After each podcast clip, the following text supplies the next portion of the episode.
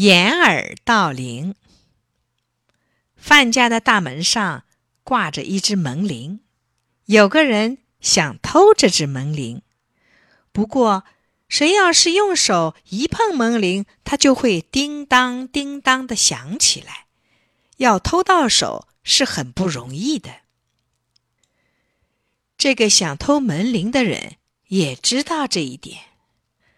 他站在门铃下，伸出手，又缩回来，犹豫不决。他皱着眉想了一阵儿，终于想出一个办法。他认为门铃叮咚响，所以会把人引来，是因为耳朵听得见响声。假如把耳朵捂起来，不就听不见响声了吗？于是他就把自己的耳朵捂起来，然后放大胆子去偷门铃。谁知他一动手，门铃就响了。门里的人出来一看，叫起来：“啊，有人偷铃！”